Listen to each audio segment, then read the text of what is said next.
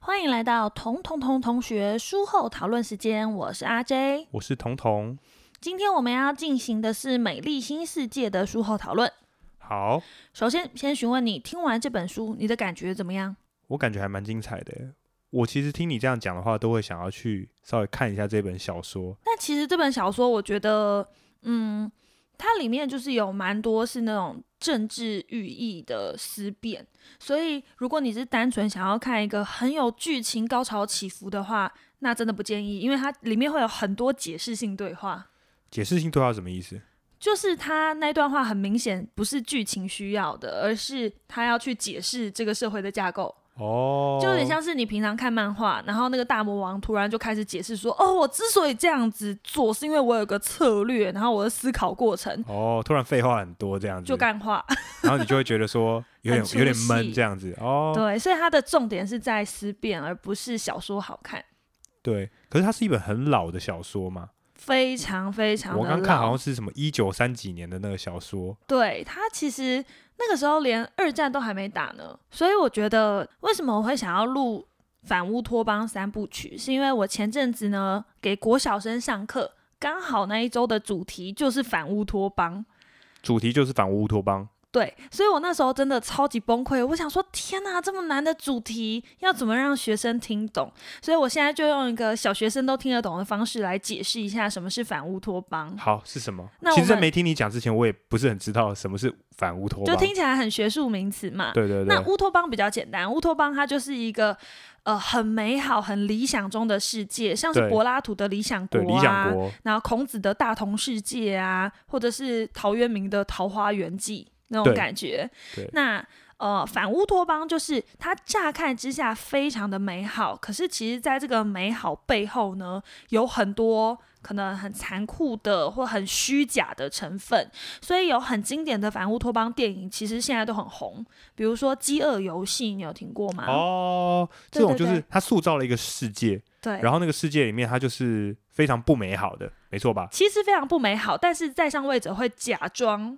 就把它讲的好像很美好。像饥饿游戏就是说，哎，我给你们一个机会哦，你们互相残杀，赢的人就可以一辈子荣华富贵享不尽，哎，给你这个机会多好。但实际上，它就是一个很残忍的事情。对。然后你带着这些小朋友去思考，说什么才是真正的理想社会，是这个意思吗？不是，他们就是了解反乌托邦的概念之后，他们要写一篇反乌托邦的故事。哦，他们要虚构一个世界，对，那那个世界能不能够是这样？就是说，就很就很惨的世界，这样算不算反乌托邦？就很惨的世界，那他要把所有的东西用倒反法写的好像很棒。哦，就说啊这个这个国家真是太好了，每个人都拥有杀戮的自由你。不能说就是说哦，所有人都很穷，一片饥荒，这样也不是反乌托可邦，以啊，这算是反乌托邦可吗？以啊，但你要说所有人都在节俭中找到心灵的平静，哦，所以他们就是想象了一个这样的世界，对，那通常这种反乌托邦小说都是有很大的政治意涵，或者是反讽意味。你要怎么样去，嗯，等于说跟这些小朋友去说明这些？因为这个这些作品里面最大的意义是这些人嘛？性的，哦，人性的，或者是政治的嘛，对不对？对或者是一些思想前置啊，或者是那些对作为，你要怎么样跟那些小朋友说？哎，你不能只是叙述这些场面而已，嗯你还必须要叙述说我我刚开始教书的时候也会有很多欲望，就是想要在一堂课里面跟他们讲好多好多东西，但是教了很久之后，就会知道说他们。一堂课能吸收的东西，可能就两个知识点啊，什么是乌托 邦，什么是反乌托邦，两个知识对点，对对对，所以我其实这堂课最主要要跟他们表达的是，追求知识这件事情是很难能可贵的。因为这些反乌托邦里面的小说的话，通常都有一些像我刚听到有一些阶级制度嘛，对，然后他钳制那些底下的人，最大的方式就是去剥夺抹他杀们他的思的想，思想，然后剥夺他的资讯。你想要哇，你从那边跟他们解释到说，知识是他们的 是他们的筹码。 OK 对 OK，因为我其实很常，因为小孩就是很爱抱怨说，为什么我要学习？我真希望我就可以一直就是躺在那边打耍废电动就好了。对对对，但是我就是要从很多故事里面去告诉他说，你能学习是你你未来不要被操控的筹码。因为即使我们现在这个社会，我们大家都觉得自己好像有很多资讯量，然后可能都握有一定的话语权，但是其实大部分的人还是被操弄的。而且即使是我们，例如说有在有念书好了，或者说常常去吸收不同的资讯，都免不了会觉得自己其实还是在被操弄中。是你一样是被某一方的话语权去影响中，这跟我们之前嗯讲的那个洗脑，我自己觉得很像。这世界上就没有绝对的美好或绝对的正义。嗯，当然，我之前讨论过《正义》那本书啊，或者是一些比较偏哲学的书，他们就试图找到一个真正的理想是什么。是对，那这个有机会的话我们可以分享一些哲学的书，但现实社会中很难达到、啊。很难，因为每个人的理想国真的不一样。你要让所有人，呃，在同一个理想国里面达到最平静或愉悦的状态啊，真的就是这本书讲的，人都要愚昧，然后都要安分守己。才能够好像营造出那个理想的感觉。对你刚刚听到那一段，就是小婴儿被电击，让他们害怕书本，你觉得如何？觉得蛮狂的，觉得觉得应该是很有效哦，对超级有效， 而还有且减少它的氧气，是不是？就是减少氧气，让他们脑袋发展不完全。而且最猛的是什么？就是他们被电击的时候，旁边会有一群阿尔法的学生，然后还有一个阿尔法的主管说：“你看我们这个电击多么的美妙，他们的尖叫哭嚎啊，多么的好听，这就是秩序。”这就是呈现秩序的模样。然后再来，我想要讲另外一个，其实也很经典的反乌托邦电影，叫《骇客任务》。骇客任务也算哦，也算啊，哎也算啊。对，然后呃，我就有跟学生在聊说，你们喜欢选择自由的不幸，还是不幸的自由？光他们要理解这句话，就要先卡 一下。其实就是骇客任务里面的红药丸跟蓝药丸。对，对就不对是那个时候，那个墨菲斯在问那个尼欧，就救世主说：“你想要继续留在这个虚幻的世界里面，感受到幸福，感受到对一切都像是没发生过一样，就每天可以过你很棒的生活，领嗯，一份薪水继续工作，还是你要红药丸，红药丸就是面对现实，基本上跟大便口味的咖喱跟咖喱口味的大便 是同一个问题，对 不对？那我跟你讲哦，我问学生，你知道他们百分之八十都要选择什么？什么？他们要选择那个幸福的不自由。 就是咖喱口味的大 便，对不对？口味大便。他说没关系，我就吃大便就好了。我没关系，我我不想要去看到那个好恐怖哦，那个你世界。里面有一个，我记得第二集的时候有一个反派，他可能就是他等于就是一个卧底啦，你你可能有点忘记了，就是说他。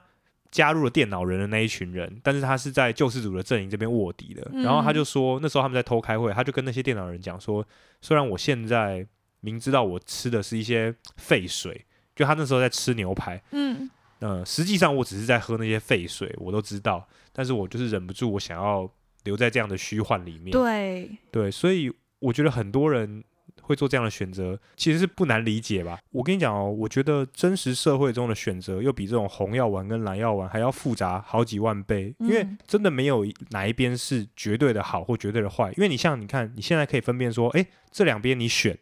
你哪一边是对你来说比较好的？嗯，但是假设说在某一些社会的政治制度的框架之下，嗯你选某一边，你就是牺牲了另外一边。例如说，现在很多的房子，我们都开始都更案嘛，有一些嗯那种围老的那个建筑。那这些建筑哈、我常常在想说，哦、赶快更一更啊！你可以住越多人嘛，住越多人的话，那房价可能就会比较下跌下来。而且那些公寓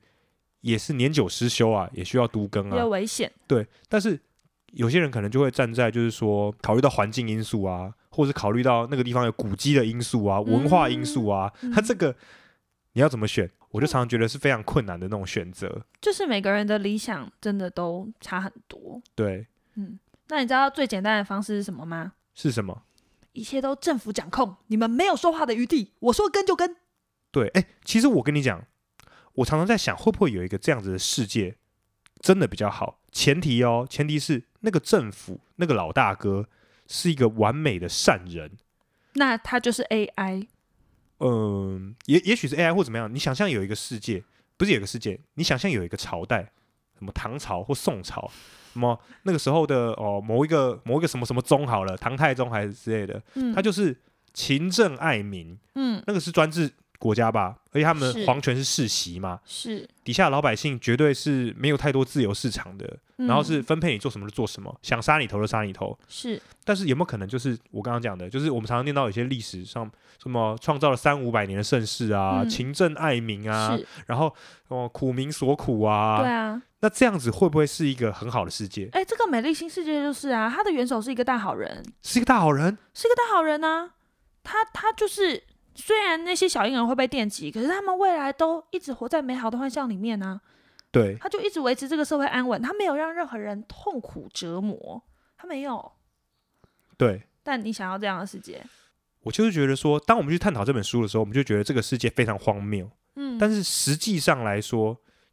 怎么样才是真正最好的？其实我觉得真的不一定，因为是就是我们要怎么样说这样是这样是好的，或那样是不好的？嗯就是我们用幸福感去量化吗？说不定用幸福感去量化的话，这个美丽新世界真的是一个还不错的世界。是。对啊，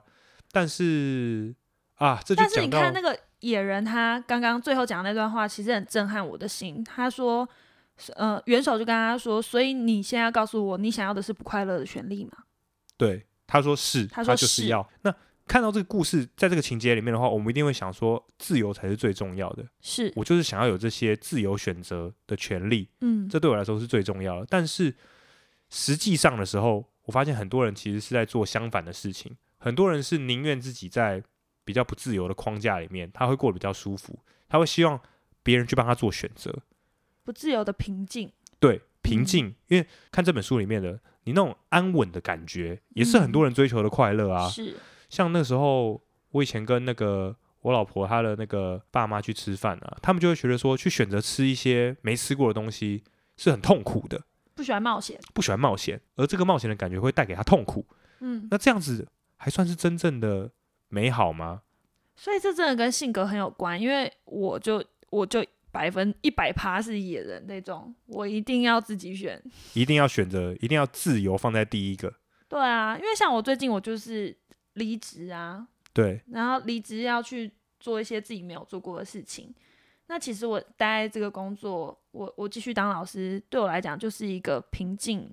然后是我很习惯的舒适圈。但是我我就觉得人生是要追求体验的嘛。哎，但是我后来还是常常想到说，有很多人，这世界上有很多人，他们会选择就是说比较保守派的，例如说他就是想要躲在美丽新世界里面，他就想要在框架底下安安稳稳的过活，嗯去实现他一些自己的一些想法。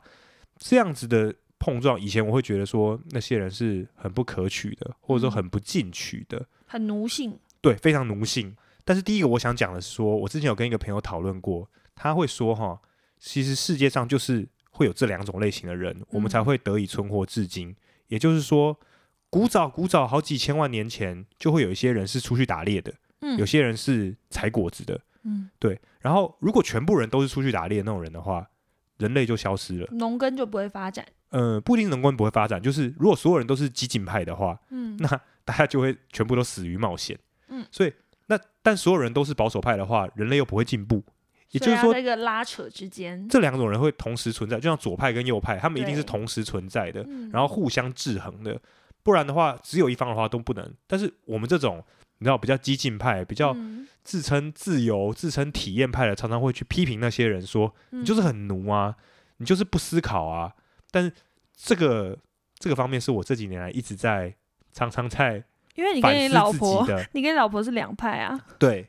我跟我老婆就是算是两派，嗯，那常常有时候我会对她做出一些苛刻的批评，但其实这是没有道 理的。就是对如果两个人都是激进派，当然在现在这个生活中不会怎么样啦。你是对常常看到有些 couple 他们就是会一起去攀岩呐、一起去户外潜水啊，他们也不会嗯因为这样就、就怎么样。但是你要想想看，这个历史这样过来的话，如果最古早的时候是这两个人在一起的话，他们可能两个人一起出去打猎，然后就挂了 这样子。是，所以其实这个美丽新世界它是一个保守派的美丽新世界，但是对你如果要接受这样子的平和，那你就要接受你在出生那一刻就被选择，你脑中有多少氧气，